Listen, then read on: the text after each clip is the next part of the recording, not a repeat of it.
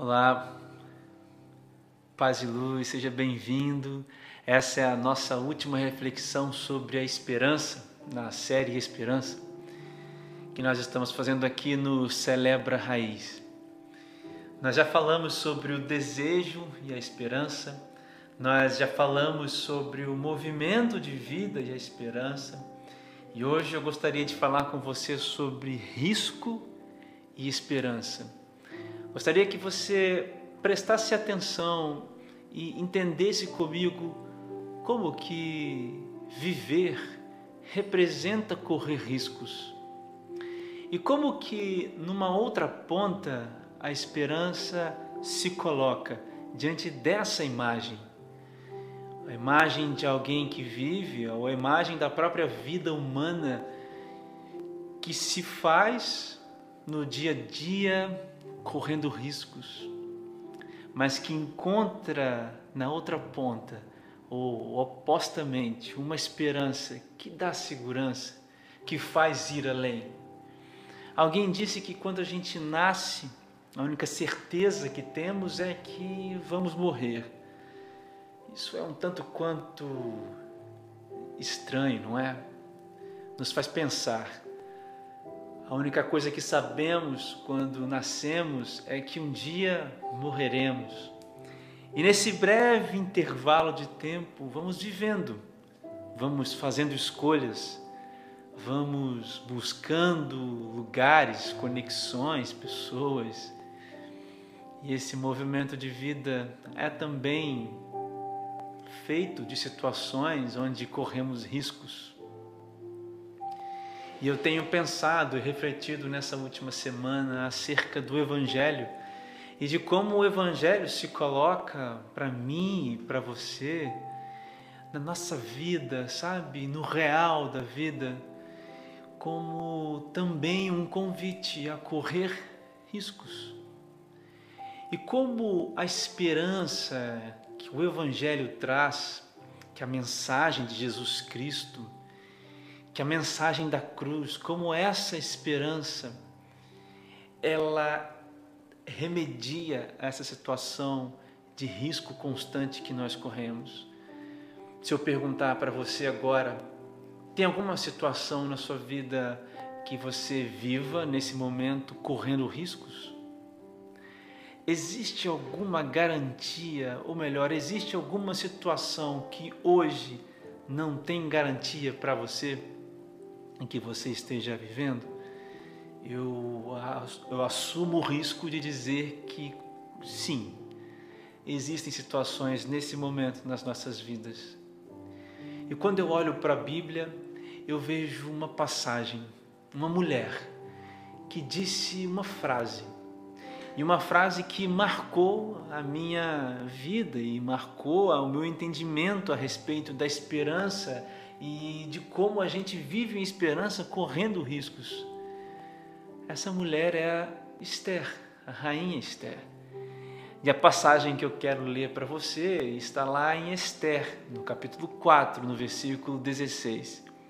E diz o seguinte: Vá reunir todos os judeus que estão em Suzã e jejuem em meu favor. Não comam nem bebam durante três dias e três noites eu e minhas criadas jejuaremos como vocês. Depois disso, irei ao rei, ainda que seja contra a lei. Se eu tiver que morrer, morrerei. Sabe essa última expressão? Se eu tiver que morrer, morrerei. Isso me chamou a atenção e eu quero falar com você baseado nesse texto, lá no Velho Testamento. Mas eu posso fazer uma oração com você rapidamente? Antes da gente iniciar a nossa breve reflexão? Senhor, entrego nas tuas mãos todos os corações e todos os, ah, os pensamentos, todas as mentes, todas as almas que estão ouvindo essa mensagem, que elas sejam atingidas pela tua palavra. Espírito Santo, és bem-vindo aqui. No nome de Jesus. Amém. Primeira coisa desse texto que me chama muita atenção é que não há uma revelação divina, mas uma atitude nessa mulher. Essa mulher não tem uma revelação de um profeta para agir do jeito que ela agiu, mas ela tem uma atitude. Bom, talvez eu tenha que explicar um pouco o contexto. O povo judeu, né, o povo de Israel, era aqui, vivia aqui debaixo do domínio do povo do persa, do império persa. E Esther era, é, Esther era uma do, dos judeus. E ela se tornou uma das rainhas, ou seja, ela se casou com aquele que dominava em nome dos persas. E ela tinha um tio, se chamava Mardoqueu, não é isso? E existia um homem naquele reino, naquele império persa, que odiava esse cara, esse Mardoqueu, e decidiu então exterminar os judeus. Havia um plano para que fosse exterminado assim os judeus. Então a Esther, como rainha, né, ela se coloca num lugar de risco em prol daquele povo. Ela toma uma atitude muito arriscada em prol daquele povo. Então, diante dessa situação super pesada, difícil e complexa, ela diz esta palavra: Se eu tiver que morrer, morrerei. E o que me chama a atenção, como eu já disse, é que aqui não há uma revelação divina, mas uma atitude. E é diferente de vários lugares do Velho Testamento, onde os reis, por exemplo, o rei Davi, agia depois que Deus falava alguma coisa onde os profetas eram usados para revelarem às pessoas a vontade de Deus. Mas nesse caso, no caso dessa mulher, não há nada revelado. Mas ainda assim, ela mantém uma atitude. E que atitude é essa? É uma atitude de confiança nas promessas de Deus. Sabe, os versículos 12 e 14 do mesmo capítulo 4 de Esther diz o seguinte: Quando Mardoqueu recebeu a resposta de Esther, mandou-lhe dizer: Não pense que pelo fato de estar no palácio do rei, de todos os judeus você escapará. Pois se você ficar calada nesta hora, socorro e livramento surgirão de outra parte para os judeus. Aí depois o texto continua e eu quero ficar só nesse, nessa parte. Sabe qual era a promessa? Deus havia feito uma promessa para esse povo lá no Velho Testamento, que eles não pereceriam, que haveria um lugar para eles nessa terra.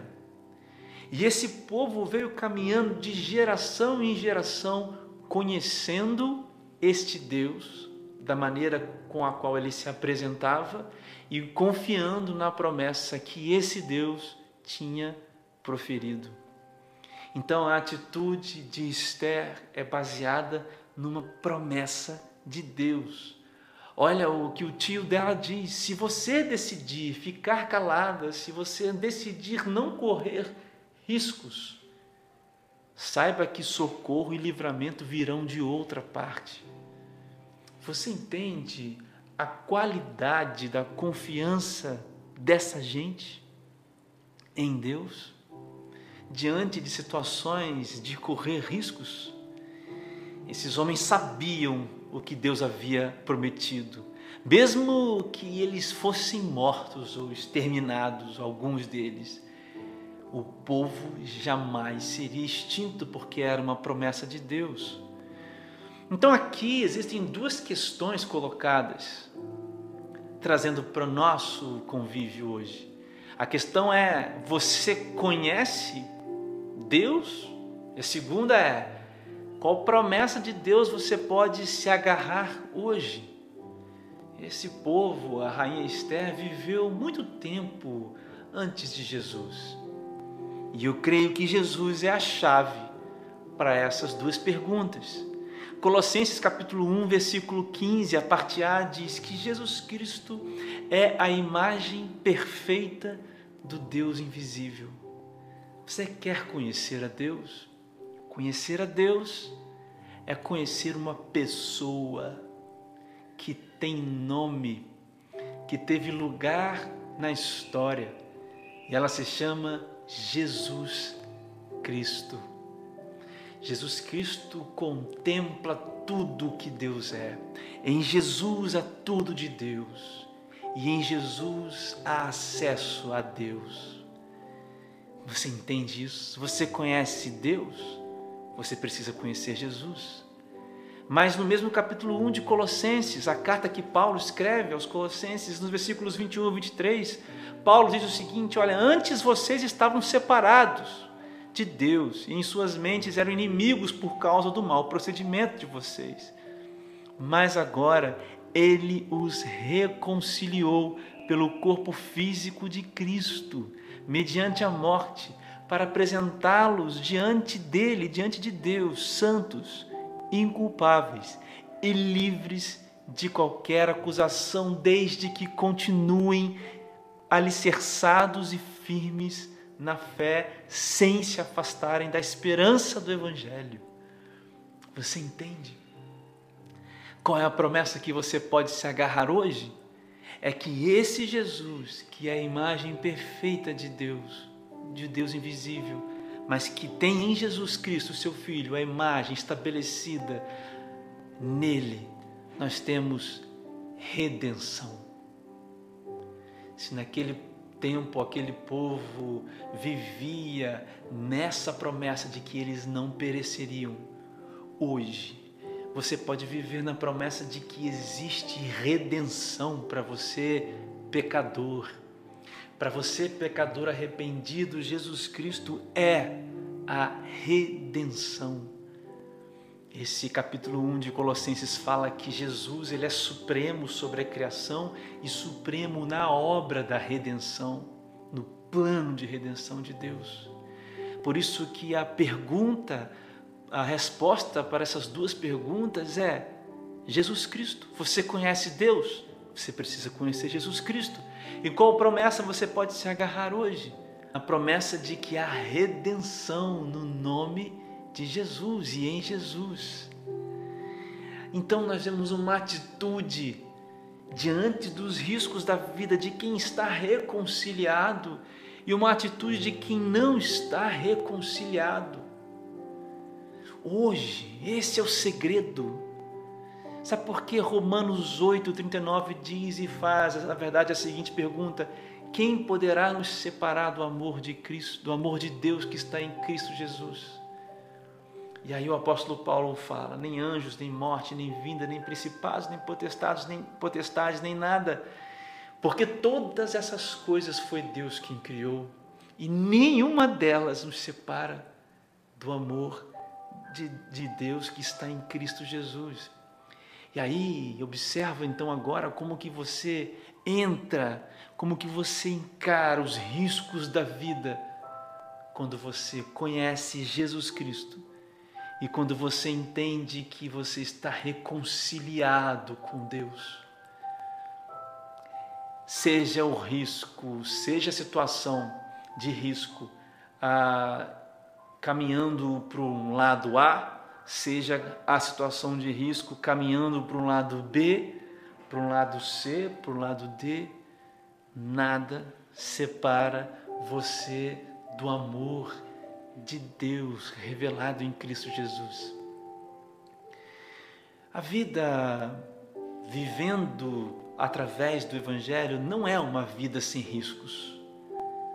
Na verdade, a vida no Evangelho é uma vida de riscos mas é que nós vivemos apesar dos riscos, por cima deles, porque o resultado das situações não podem mudar o fato de que nós estamos reconciliados com Deus. Por isso, voltando lá para o texto de Esther, eu pergunto a você qual é a mensagem, que confirmação, que revelação, que palavra de conhecimento o que que você está esperando que aconteça na sua vida para que você corra os riscos que a caminhada exige. Você talvez esteja esperando algo sobrenatural, sendo que o sobrenatural já aconteceu. Você é reconciliado com Deus em Jesus. Segunda coisa que eu vejo nesse texto é de que não há nada de errado com a vontade de Deus. Veja o que diz Atos, capítulo 21, versículos 10 ao 14. Depois de passarmos ali vários dias, desceu da Judéia um profeta chamado Ágabo. Vindo ao nosso encontro, ele tomou o cinto de Paulo e, amarrando as suas próprias mãos e pés, disse: Assim diz o Espírito Santo: desta maneira, os judeus amarrarão o dono deste cinto em Jerusalém e o entregarão aos gentios. Quando ouvimos isso, nós e o povo dali rogamos a Paulo para que não subisse a Jerusalém. Então Paulo respondeu: Por que vocês estão chorando? e partindo meu coração. Eu estou pronto não apenas para ser amarrado, como esse profeta aí profetizou, mas também para morrer em Jerusalém pelo nome do Senhor. Como não pudemos dissuadi-lo, continua o texto, desistimos e dissemos: seja feita a vontade do Senhor. Você pode estar pensando que eu prego aqui uma mensagem fatalista que te leva a crer que todos nós temos um convite a morrer de forma trágica. Não, não, não, não é isso. A bondade do Senhor nos acompanha aqui nessa terra.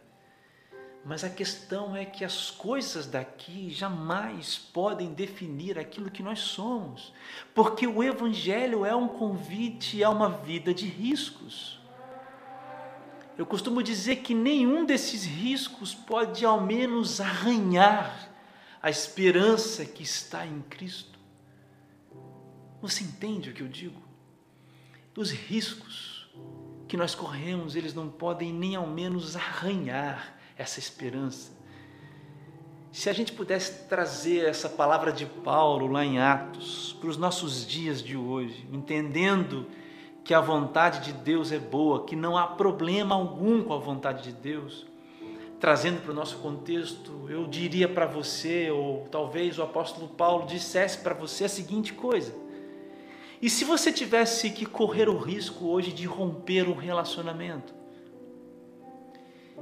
Um relacionamento que não é vivido diante de Deus de forma santa e se você tivesse que correr o risco de ficar sozinho um tempo? E se você tivesse que talvez pedir perdão para alguém que te feriu? E se você tivesse que correr o risco de dar o outro lado? E se você tivesse que correr o risco simplesmente de abrir mão de alguma coisa? O Evangelho é um convite a que você corra riscos. Porque, na verdade, desistir de correr os riscos é perder tempo. Isso que o apóstolo, fala, o que o apóstolo Paulo fala é tão bonito. Porque ele diz: mesmo que eu tenha que morrer, eu não perderei tempo. Lá em Timóteo, na segunda carta, no último capítulo, o apóstolo Paulo diz: Eu corri, eu combati o bom combate, já sabendo da sua hora derradeira que chegava. E a ideia de que estamos numa corrida, a ideia de que estamos aqui por algum propósito e que nós não podemos perder tempo, mesmo que sejam arriscados os nossos caminhos, e eles serão. O Evangelho é um convite a que você corra riscos. Não há nada de errado com a vontade de Deus. O problema é que ela vai testar onde está, onde está a sua esperança. Voltando um pouco em Atos, agora no capítulo 20, dos versículos 22 a 24, o apóstolo Paulo diz: Agora, compelido pelo Espírito, estou indo para Jerusalém, sem saber o que me acontecerá ali, senão que, em todas as cidades, o Espírito Santo me avisa que há prisões e sofrimentos me esperam. Todavia, não me importo, nem considero a minha vida de valor algum para mim mesmo, se tão somente puder terminar a corrida e completar o ministério que o Senhor Jesus me confiou de testemunhar o Evangelho da graça de Deus. Uau! Uau, cara! O que todos nós temos em comum com esse texto é essa parte. terminar a corrida e completar o ministério que o Senhor Jesus confiou a mim, o ministério que Ele confiou a você e a cada um de nós, de testemunhar o Evangelho da graça de Deus. No caso do apóstolo Paulo, ele sabia dos riscos, mas ele sabia onde e em quem estava a esperança. A questão dos riscos da vida é que esses riscos testam aonde está a nossa esperança.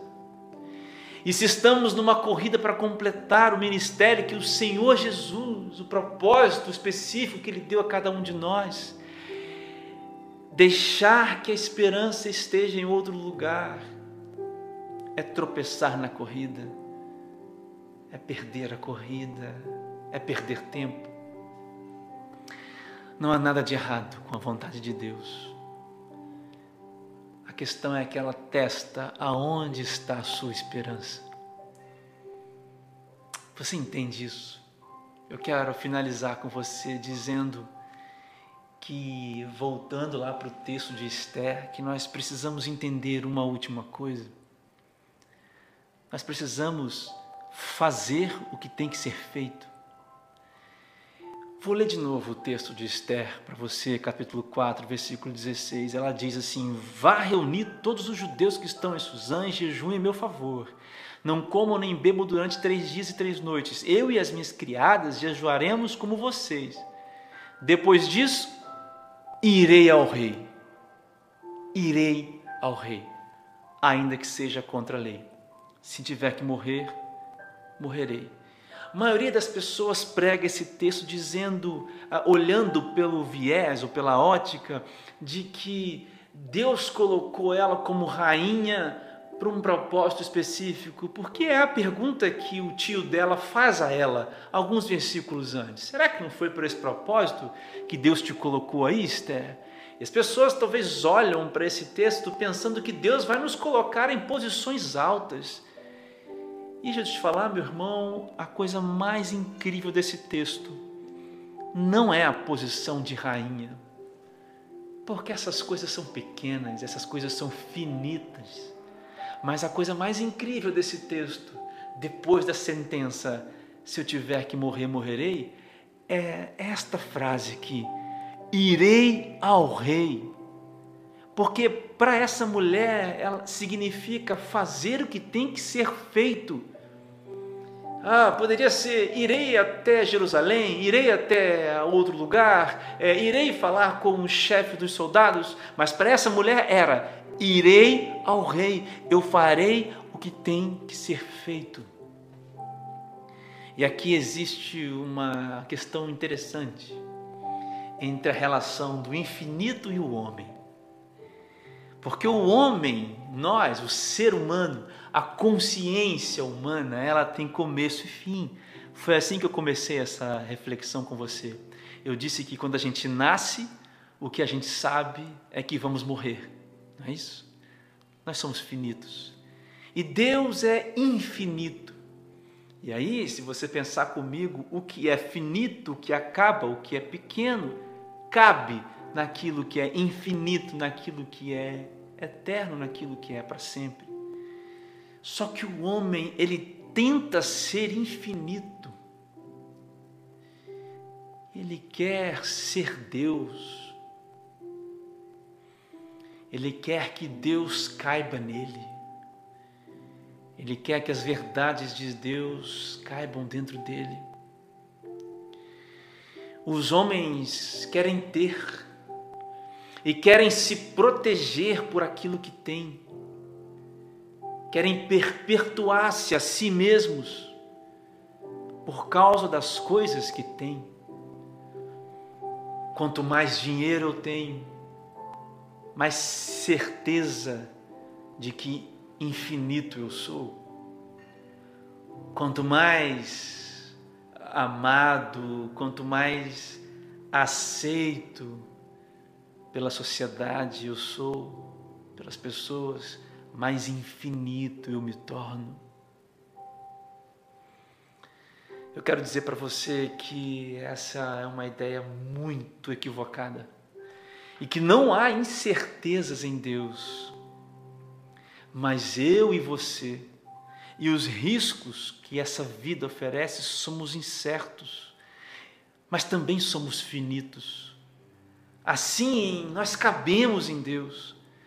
Veja, a esperança está em Deus, no infinito, e é por isso que tanto faz se eu tiver que morrer ou viver, porque eu estou em Deus, eu estou no infinito, eu estou aqui, mas eu já estou lá. É a questão que nós falamos da teologia do agora, já estou lá, mas ainda não.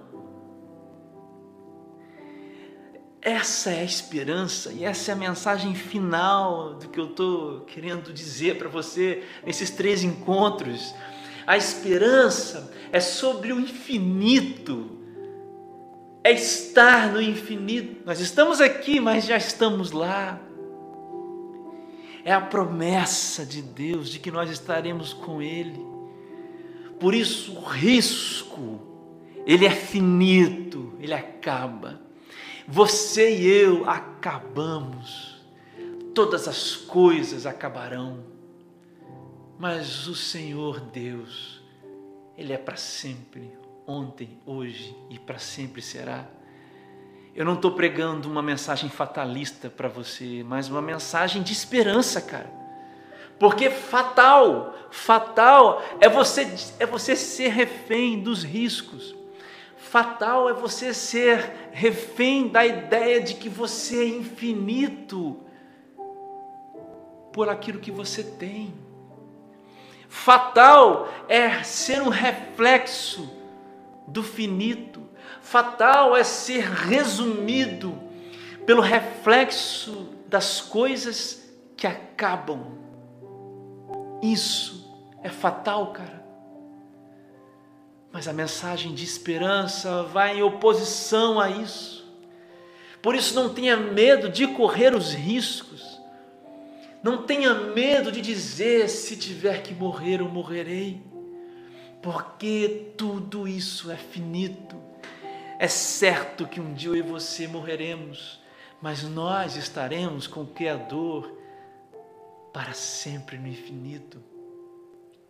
Não tenha medo dos riscos faça o que tem que ser feito, conheça Jesus Cristo, se movimente em atitude de confiança, meu irmão. Corram os riscos. Os homens do passado fizeram isso. Eles correram riscos. Paulo sabia dos riscos dele. Esther sabia do risco que ela precisava correr. Eu não sei qual é o que você precisa correr, o que eu preciso correr. Aliás, eu tenho buscado isso dia após dia, mas quando eu penso que eu sou finito, que eu acabo, mas que quando eu acabar eu estarei no infinito com Deus, eu ganho coragem no meu coração, eu ganho esperança no meu coração. Essa mensagem inteira se resume a essa pergunta: Você conhece Jesus? Você está em Jesus.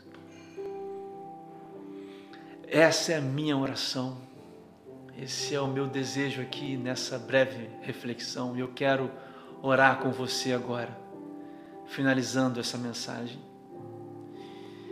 Se você precisa de ajuda para caminhar, se o Espírito Santo fala com você, Cara, procura alguém de nós, manda uma mensagem no Instagram, no YouTube, no Facebook.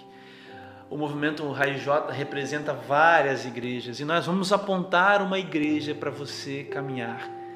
Nenhum desses homens que correu riscos, correu riscos, correram riscos sozinhos, correram riscos em companhia. Não ande sozinho. Se o Espírito Santo fala ao seu coração nessa mensagem, falou alguma coisa a você, e você precisa de ajuda para caminhar, manda uma mensagem. A gente te encaminha para um pastor, para uma igreja, para um discipulado, para uma célula, pertinho da sua casa, alguém que vai caminhar com você. Eu quero orar por você para terminar. Senhor Deus, nós entendemos nessa noite o que o Senhor quer nos dizer.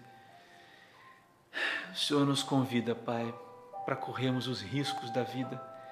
O Senhor nos convida para dizer: se morrer, então eu morrerei. O Senhor nos convida a fazer aquilo que temos que fazer, para fazer aquilo que tem que ser feito. O que eu quero te pedir nessa noite, Pai, é que o Senhor encha os corações do conhecimento de Jesus Cristo, da esperança, Pai, que está em Jesus Cristo. Ilumina isso nas nossas mentes e nos nossos corações, Pai. Que seja um dia marcante que seja uma mensagem marcante para, para os meus irmãos. No nome de Jesus, nós estamos aqui prontos ou desejando estarmos, estarmos prontos para dizer: se eu morrer, então morrerei, correrei os riscos, mas farei aquilo que o Senhor quer que eu faça. No nome de Jesus, esse é o meu pedido. Amém. Deus te abençoe. Até a próxima. Paz e luz.